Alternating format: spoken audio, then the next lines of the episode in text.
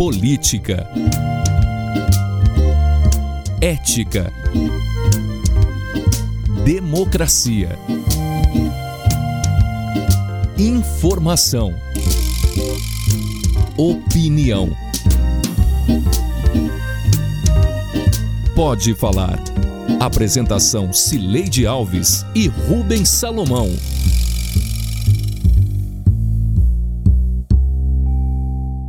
Oi, gente. Rubens Salomão e eu chegamos para a edição 102 do Pode Falar. Eu estou em casa, em isolamento social, e Rubens no estúdio da Sagre 730, em Aparecida de Goiânia. O Pode Falar é o primeiro podcast de política de Goiás e com trilha sonora de Beto Estrada. Oi, Rubens, tudo bem? Oi, Sileide, tudo bem? Tudo bem comigo? Um abraço para todo mundo que está nos acompanhando em mais uma edição. E agora, né, com campanha. É pré-campanha, mas é campanha, as coisas estão esquentando, Sileide. E como? Pelo novo calendário das eleições, adiadas para os dias 15 e 29 de novembro, primeiro e segundo turnos, respectivamente, a disputa entrou efetivamente na pauta do país. Desde a segunda 31 de agosto até o dia 16 de setembro, os partidos terão de realizar suas convenções para escolher os candidatos a prefeito e a vereador. Neste podcast, vamos abordar dois temas sobre o processo eleitoral o que os candidatos planejam para suas campanhas e a intrincada articulação das maiores forças políticas para a escolha de um candidato.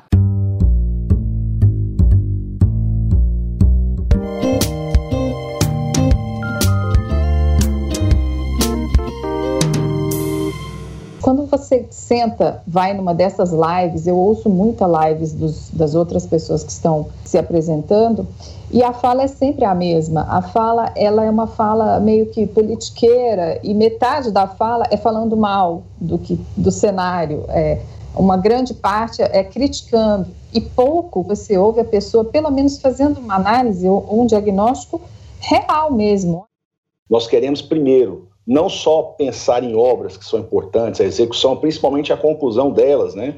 Práticas costumeiras de você começar uma gestão e abandonar o que foi iniciado no passado, e muitas obras não serão concluídas esse ano. Então, o compromisso principal é concluir essas obras, mas, acima de tudo, pensar nas pessoas. O início das convenções partidárias deu visibilidade aos pré-candidatos a prefeito seja porque participam de difíceis negociações para definição de candidaturas e de alianças, seja porque já começam a surgir espaços para o debate eleitoral. Neste primeiro bloco, Rubens e eu propomos a você, ouvinte, escutar as vozes dos candidatos.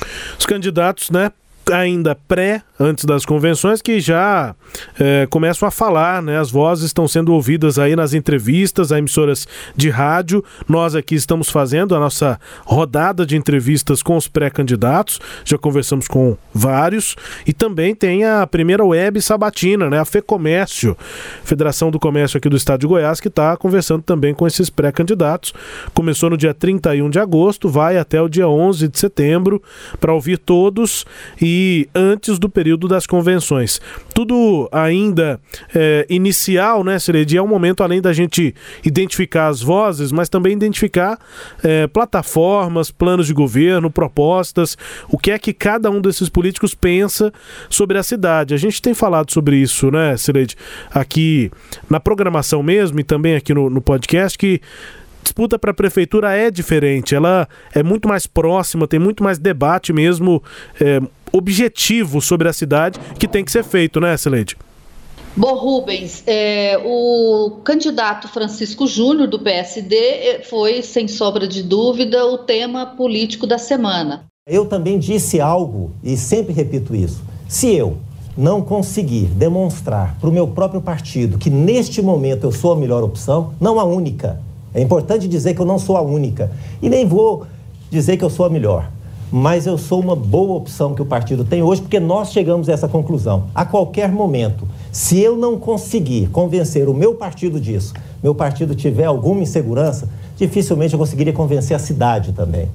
Ele foi o primeiro sabatinado pela Fé Comércio, até ele escolheu ser o primeiro, eu fiquei sabendo isso nos bastidores, e mas coincidiu né, pra, com o momento em que Vanderlan Cardoso anunciou que também voltaria a ser candidato. E isso é, trouxe problemas internos no PSD. O Francisco Júnior demonstrou irritação com isso, né? Ele não gostou. Na entrevista aqui à Sagres 730 na quinta-feira, ele falou que o tom não, que ele que isso o deixou desconfortável porque ele já tinha sido escolhido o candidato do PSD lá em 5 de julho é, mas acabou é, tendo que aceitar que o processo meio que zerou, né? Porque agora é, o Vanderlan Cardoso também comunicou numa reunião realizada na quarta-feira do diretório que ele voltaria ao processo eleitoral. Então agora o Francisco Júnior, que lá na Fé Comércio ele começou a falar um pouco sobre é, as suas propostas, que no ano passado ele deu o nome delas de X da questão, X com CH, porque é uma sigla de cidade é, inteligente, humana e sustentável. É, ele, depois ele começou a falar sobre isso, mas foi novamente interrompido para voltar ao debate político é, sobre quem vai ser o candidato do PSD, um tema que a gente vai aprofundar mais no segundo bloco desse podcast. A, a saúde, a gestão da saúde na cidade é um assunto é, urgente e a, a, as oportunidades, a, o ganha-pão das pessoas. As pessoas estão preocupadas, sem esperança, sem expectativa, porque não há nada que sendo desenvolvido na cidade, é, gerando oportunidade, gerando emprego. Essa discussão ela não está acontecendo. Fora essa questão, é, Rubens, o, o, deputado tem falado muito é, sobre essas, esses temas, digamos, é, mais humanistas e muito para tentar marcar a diferença dele, do que ele pensa e o que ele propõe, para Iris Rezende. Aliás, o contraponto dessa eleição certamente vai ser Iris Rezende, ou, o ponto central dessa eleição, seja para fazer um contraponto a ele, o que será feito pelos candidatos de oposição, seja para defender o legado dele, que essa incumbência vai ser do MDB. E aí, o Francisco Júnior, tanto na nossa entrevista aqui na Sagres, quanto lá na Sabatina, da Web Sabatina da Fé Comércio, ele apresenta esses contrapontos dele, dizendo que tem que acabar com a visão arcaica de Goiânia, mudar a mentalidade da gestão, abrir um diálogo com a sociedade, é, estabelecer de fato é, articulações para viabilizar o que ele chama de uma cidade inteligente é colocar Goiânia no século XXI. Agora, detalhe, Rubens, o século XXI nós já estamos no, final da segunda década, né? Tá, tá, antigo já, né? Já é um discurso velho, né? Esse. É, e, e é uma marca de tantos pré-candidatos, né, Celede? Eu já ouvi de alguns é, dizerem o seguinte: que a principal coisa é tirar a Goiânia, a gestão de Goiânia da era analógica. Que Goiânia agora tem que ser digital. É, tá sendo meio que um mantra, assim, quase todos os candidatos estão falando disso. Os pré-candidatos, né? Francisco Júnior, interessante essa informação de bastidor, Celede. Ele então pediu para ser o primeiro da FEComércio Comércio, talvez porque soubesse que se demorasse muito, se brincar, ele nem seria o sabatinado é, candidato do, do PSD, né? Às vezes ele não seria mais o, o pré-candidato do PSD se demorasse demais, né, Celede? Eu acho que ele quis também foi é, consolidar. Eu é, é internamente, eu né? Aqui, é, eu estou aqui, eu vim como candidato, então não, não, não tem chance de outro ser e ainda levou na Sabatina, você estava lá e você viu, né? Tava o Vanderlan Cardoso com ele, estava o, o, o Vilmar Rocha, o, o Cimeison, que é o presidente do partido em Goiânia. Eu acho que ele quis dizer assim: olha, estamos juntos e eu sou o candidato. Só que um dia depois, o Vanderlan, olha, não é bem assim, estragou o peixeiro dele. É, em algumas das declarações que ouviremos ainda neste podcast, no mesmo dia. Entrevistas que fiz com o Vilmar Rocha e com o próprio Vanderlan, os dois já considerando ali a volta do Vanderlan. Como você disse, a gente fala mais sobre essas articulações no segundo bloco. Agora, me chama a atenção também, Silei, de alguns candidatos, pré-candidatos nesse momento, que é, mostram muita vontade de debater, têm feito inclusive oposição à gestão do Iris Ezende. Como você disse, a gestão do Iris é a protagonista dessa eleição, para bem ou para mal, para criticar ou para elogiar. E aí a gente tem alguns pré-candidatos que você direto aqui, Sileide, na minha opinião, mostram despreparo mesmo, até quando vão tentar apresentar informações. É, isso aconteceu, por exemplo, com Alisson Lima, né? Alisson Lima e o Major é, também. Araújo. É. Né? O Major Araújo também teve na nossa é, entrevista aqui na Sagres e, e, ele eu me impressionou assim a, é, a, falta de profundidade dele no tema que ele elegeu para falar no nosso programa que foi o transporte público. Na visão dele, Goiânia não tem metrô porque nenhum é, é, gestor, nenhuma autoridade da cidade ou do estado fizeram nada por isso. Assim, é um desconhecimento total é, dos acontecimentos, é um desligamento dos fatos, né? Ele começou, ele fez questão de dizer, há 12 anos que eu estou na política, eu nunca vi ninguém. É, primeiro, ele como candidato devia saber um pouco da história anterior aos 12 anos que ele está na política. O, a, a, política não começou há 12 anos atrás. Eu digo isso porque Henrique Santillo fez um, um movimento muito grande para construir um metrô de superfície em Goiânia, é, viajou para a Argentina, que lá tinha um, um, modelo que ele achava que era é, é, factível de implantar aqui. Depois o Marconi Perillo chegou a montar um grupo executivo já nos, nos, nesse período posterior aos 12 anos em que o Major entrou na política. Ele também não, não, não tem conhecimento sobre o, que, o significado dos corredores exclusivos de ônibus, né? Foi muito crítico em relação a isso. Então, essa é a minha observação a respeito do Major é, Araújo, que é o candidato do PSL e terá como vice é, na chapa dele também uma, uma afiliada ao PSL, a pastora, a cantora gospel Rose Castelo, que é empresária da área de produção é, de, de, de, shows é, gospel. O outro candidato que ainda precisa se é, preparar melhor, Rubens, é o Alisson Lima. O nosso PIB está estagnado. Desde 2009, a prefeitura crescendo menos de meio por cento ao ano. Em 2009, quando eu cheguei para Goiânia, o nosso PIB ele era de 46 bilhões ponto 900. No ano que eu cheguei para Goiânia, hoje, o nosso PIB não chegou ainda em 50 bilhões, ou seja, estamos crescendo menos de meio por cento ao ano, porque a cidade ela confiou muito nessa questão do setor de serviços, que é óbvio, é muito importante para a nossa capital, é a locomotiva da capital hoje, economicamente falando, o turismo de negócio também, porém não foi suficiente esse lei de ouvintes para poder desenvolver realmente. E ele disse que Goiânia, em 2009, ano em que ele se mudou para Goiânia, ele é paranaense, Goiânia tinha um PIB de 46 bilhões e 900 milhões de reais. Ele disse isso na nossa entrevista e repetiu o mesmo discurso na sabatina da Fé Comércio um dia depois da nossa entrevista. Só que ele está errado. Aí, bom, mais, além de dizer que era 46,9 bilhões, ele fala que só agora, 11 anos depois, o PIB de Goiás, de Goiânia, está próximo de 50 bilhões e a partir disso ele constrói um raciocínio de que é, a cidade está parada economicamente, fez uma crítica muito direta. Goiânia é uma cidade nova, bonita, mas é economicamente ultrapassada.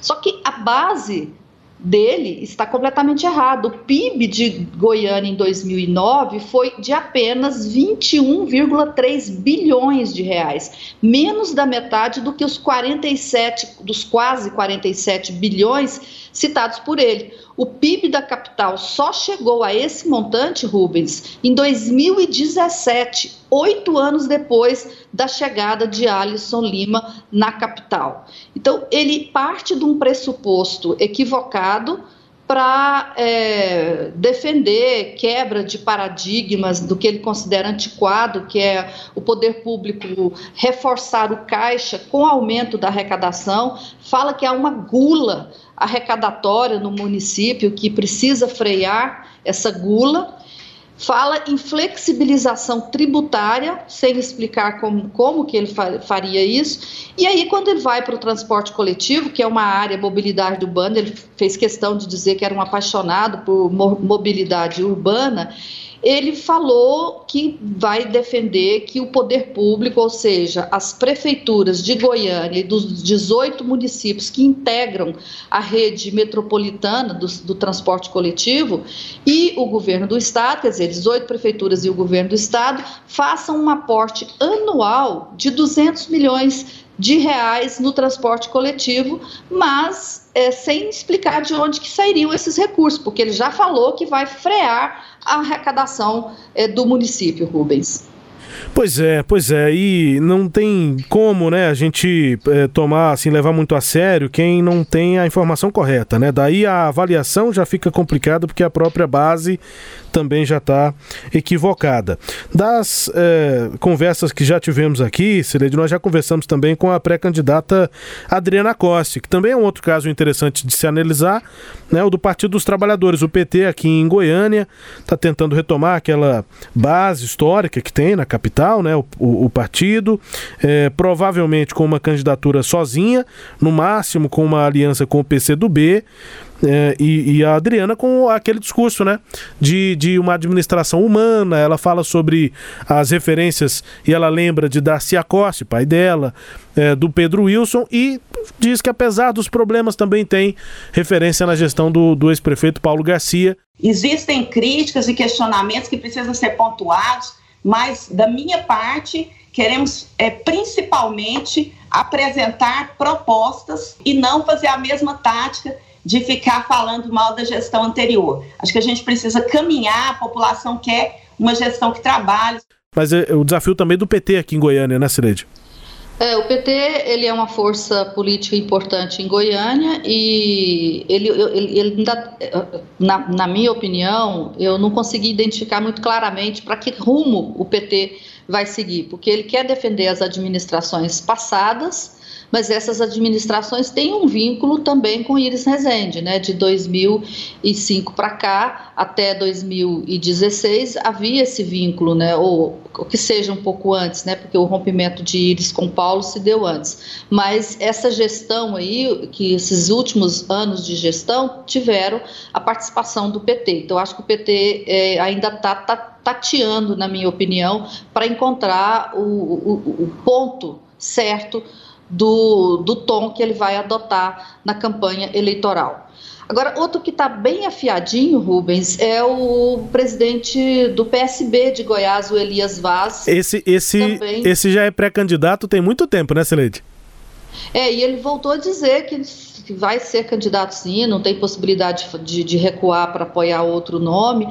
É, e, assim, o que eu percebi da fala dele, a gente tinha feito entrevista com ele na semana passada e esta semana ele falou também na sabatina da Fé Comércio, é, é que ele está trazendo para o debate eleitoral, assim como o Alisson Lima também fez, e o próprio Francisco Júnior, de uma, de uma forma menos intensa, mas o que eu percebi que todos eles estão trazendo para o debate eleitoral um, um, um, tema que pouco fez parte dos, das eleições anteriores, que é a recuperação econômica.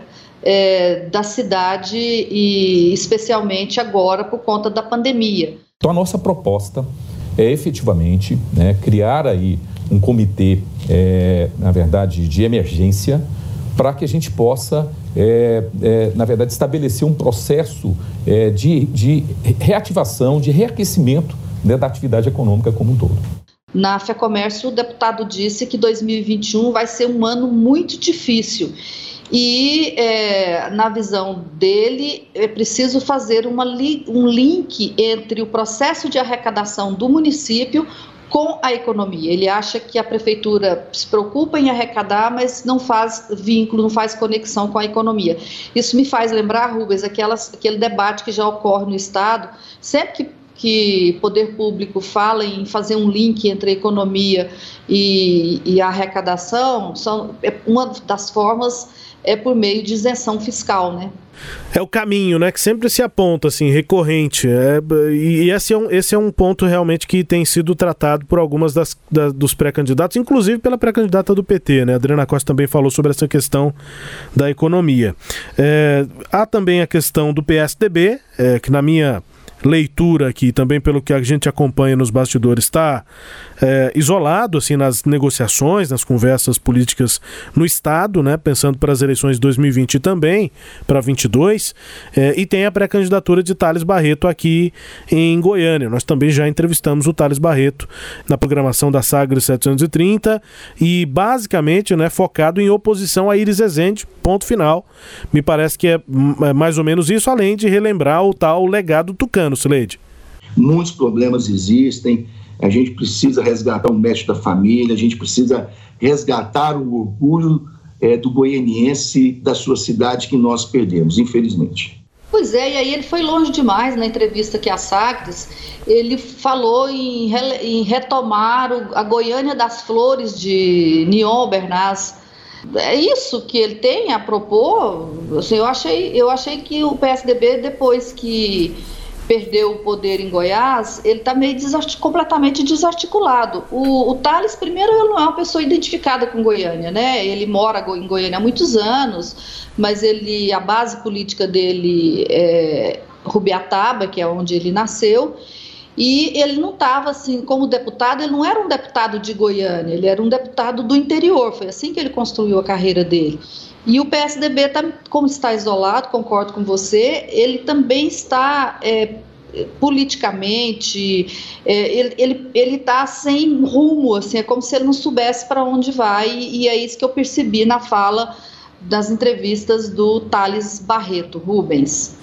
É, e para encerrar aqui, citando já quem nós ouvimos já nessa edição aqui, já na abertura da edição, nós ouvimos também as falas aqui, né, de quem nós conversamos, pré-candidata da rede, a Maria Esther, e, e, que tem essa proposta né, de debate focado no, no, planejamento da cidade, no plano diretor. Você chegou inclusive a questioná-la na entrevista é, sobre o que, além disso, a rede ela propõe para a cidade. Né? Também conversamos com o Virmontes Cruvinel, é o nome do Cidadania, que é o partido do vice-governador Lincoln TJ, deputado estadual Virmontes Cruvinel. Né? E é isso. Por enquanto, a gente vai ouvindo as vozes dos pré-candidatos, Leide. É, eu só vou deixar uma dica para o nosso ouvinte: ouça essas vozes para você saber em quem você vai votar lá na frente. E assim terminamos esse bloco para abordar agora as articulações entre as três maiores forças políticas na capital: governo, MDB e o PSD de Francisco Júnior e de Vanderlan Cardoso, em um difícil quebra-cabeças de escolha de candidatos em Goiânia. Rubens, tá confuso, né?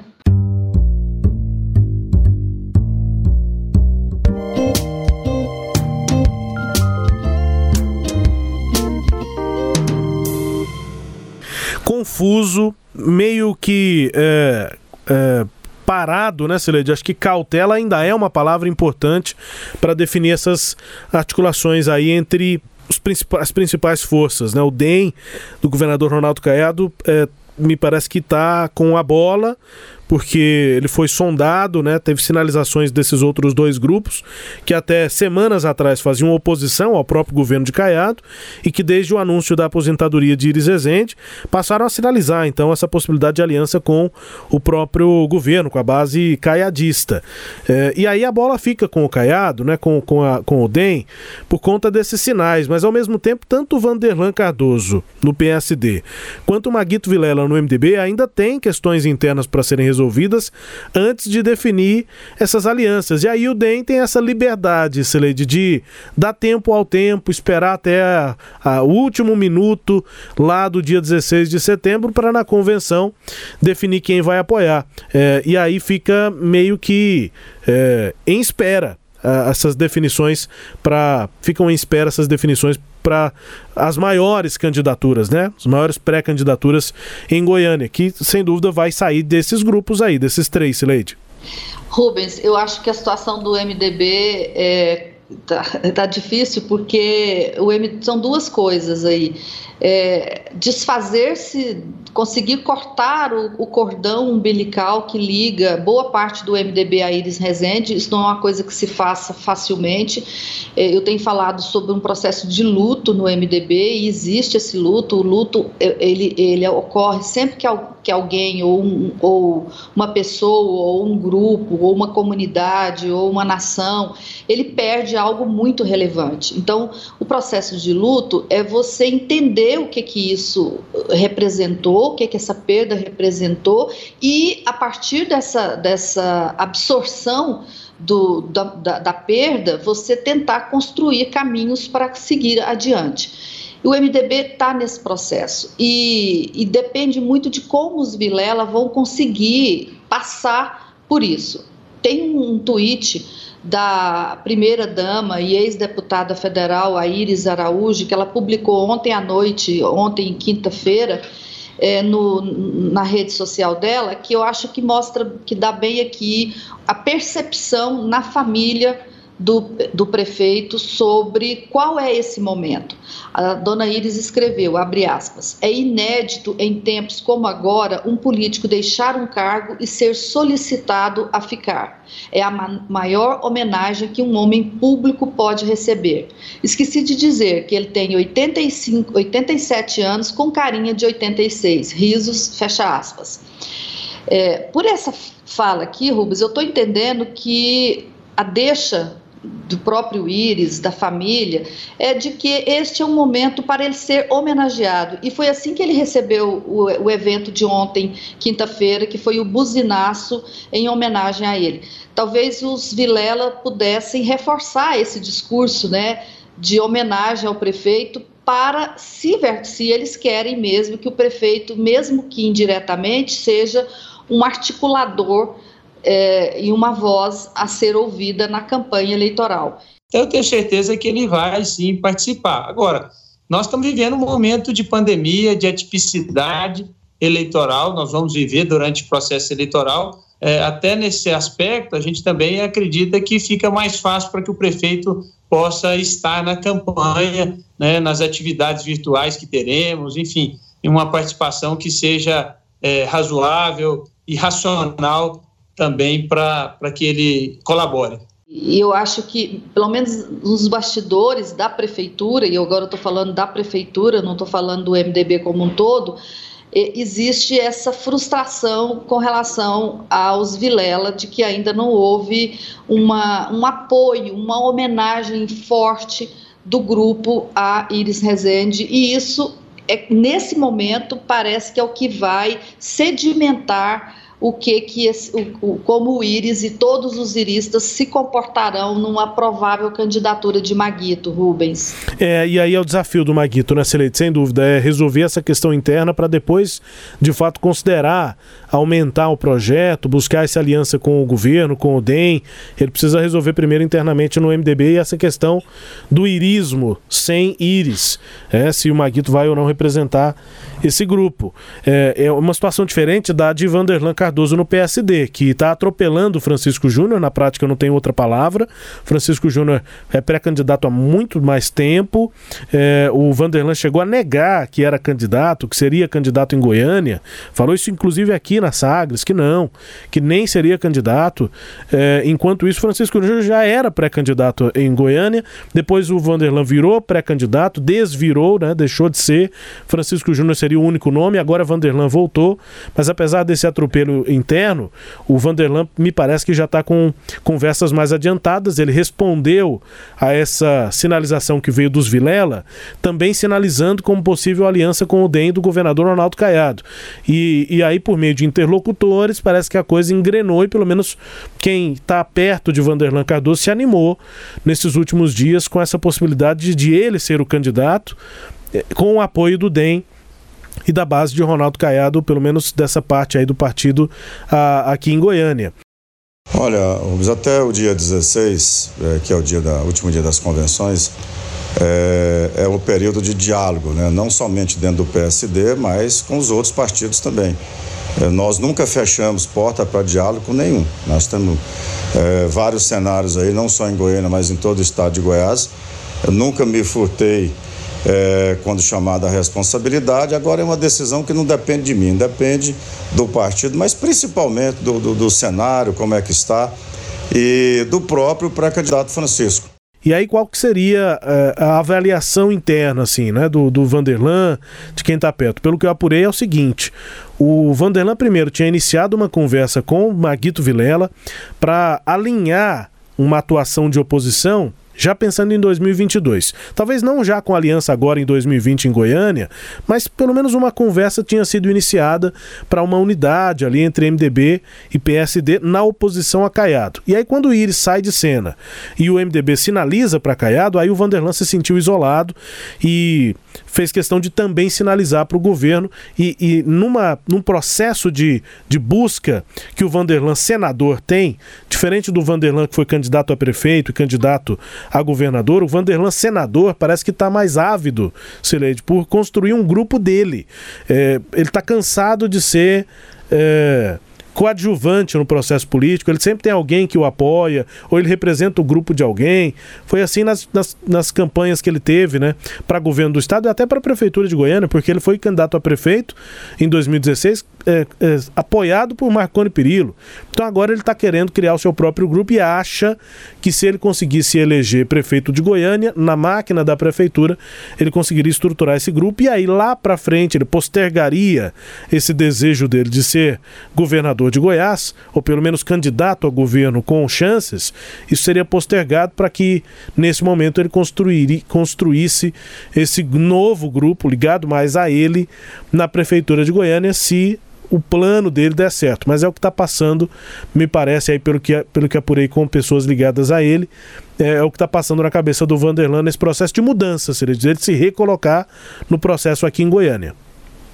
É, o deputado federal Elias Vaz disse aí que o Vanderlan está agindo por conta da irritação dele com esse episódio aí dessa aliança desfeita com o Maguito Vilela. Então se observa que o Maguito Vilela, é, com esses movimentos aí, ele pode desagradar dois lados, tanto o Íris, nisso, a respeito do que a gente acabou de falar, quanto é, o, o, o Vanderlan. Então, é, são ajustes aí, as complicações desse processo. O, o Vanderlan, é, me parece que ele está muito realmente é, emotivo, né, passional. E ele atropelou mesmo o, o, candidato Francisco Júnior, porque havia um acordo, sim. Ele, a, o Francisco falou, e é verdade, ele tem uma carta assinada por todos os membros do partido de que ele seria o candidato. Entre eles, está, entre essas assinaturas, está a de Vanderlan Cardoso. É, então, é explicável aí a contrariedade do candidato é, com relação a isso. É, talvez fosse o caso de conversar mais, né? O partido conversar mais, porque não é, a coisa não é fácil, não é porque o Vanderlan lidera a pesquisa que agora, ou que está bem nas pesquisas, que ele pode passar por cima de outros candidatos e fazer a campanha, porque uma campanha é, é, é, de, de prefeito, uma campanha majoritária, você não ganha ela sozinha, né, Rubens?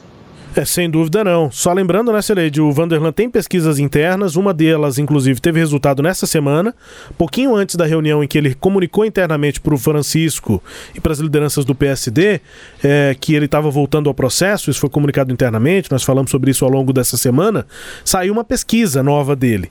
Não é registrada, a gente, eu não tive acesso, não, não, nem se tivesse tido acesso poderia falar, porque ela não é uma pesquisa oficial, registrada, mas o cenário com o qual essas lideranças políticas trabalham é muito semelhante àquelas pesquisas anteriores, e, e já tem um bom, bom, vários meses que elas foram feitas, antes da pandemia até, que foram publicadas assim com a intenção de voto em Goiânia. Iris liderava, era o mais rejeitado, e em segundo lugar, bem distante dos outros, do terceiro, do quarto, do quinto, e de tantos outros nomes, em segundo lugar, mais perto de Iris, quem rivalizava, era o nome de Vanderlan Cardoso. Então é com isso que essas lideranças estão trabalhando, com esse cenário em que sem Iris, Vanderlan seria um nome mais forte, com mais recal, digamos assim, né?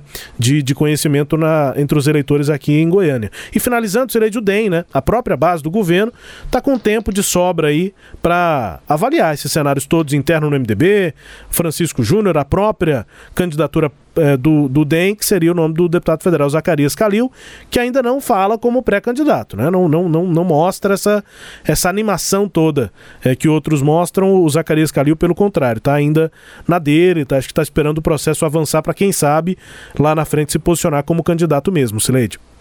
Pois é, ele é um, uma candidata a noiva que não quer se casar. Complica, hein? É isso. Como é que ele vai experimentar casar, o, como é que ele vai experimentar o vestido? Pois é, ele não quer casar, ele não quer ter filho. E os noivos estão doidos para ele casar. Assim. fica estranho, né? Não, funciona desse jeito. E, e o, o Livro Luciano falou pra gente: não, isso é, não é importante, o importante é que ele é compromissado com o partido. Ok, pode até ser, mas é, o, o, governo é, também tem esse, esse complexo, é, é complexo esse processo para o governo e aí as convenções, o partido marcou lá para frente as convenções. O livro Luciano até falou: ah, não, a gente define em um minuto, anuncia a decisão. Tá, de fato, em um minuto decide, mas para chegar nesse um minuto aí para falar é complicado, Rubens. o processo é longo e a gente vai seguir acompanhando, Sileide. Ó, é um jogo de xadrez em que tá todo mundo aí tentando jogar, mas com medo de perder peças, né? Não, não, ninguém quer perder peão, cavalo, torre, bispo, para exatamente pro, manter protegidos aí os seus reis e suas rainhas, Rubens. É, são dois jogos, né, Celede? É como se fosse se você estivesse jogando é, dois tabuleiros de xadrez ao mesmo tempo. É, porque tem o tabuleiro desse 2020 que tem tudo a ver com o tabuleiro de 2022, né? É, exatamente. É Bora, Sileide. Este episódio teve áudios da Fé Comércio e da Rádio Sagres. Confira o Pode Falar todo sábado às nove e meia da manhã na Rádio Sagres 730, no Sagres Online, no aplicativo da Sagres, no SoundCloud, no Spotify, no Google App, no Deezer e no Castbox. Tchau, Rubens. E campanha eleitoral que começou e que a gente gosta, né, Sileide? Um beijo. um beijo, até a próxima. Até. Apresentamos Pode Falar com jornalistas Cileide Alves e Rubens Salomão.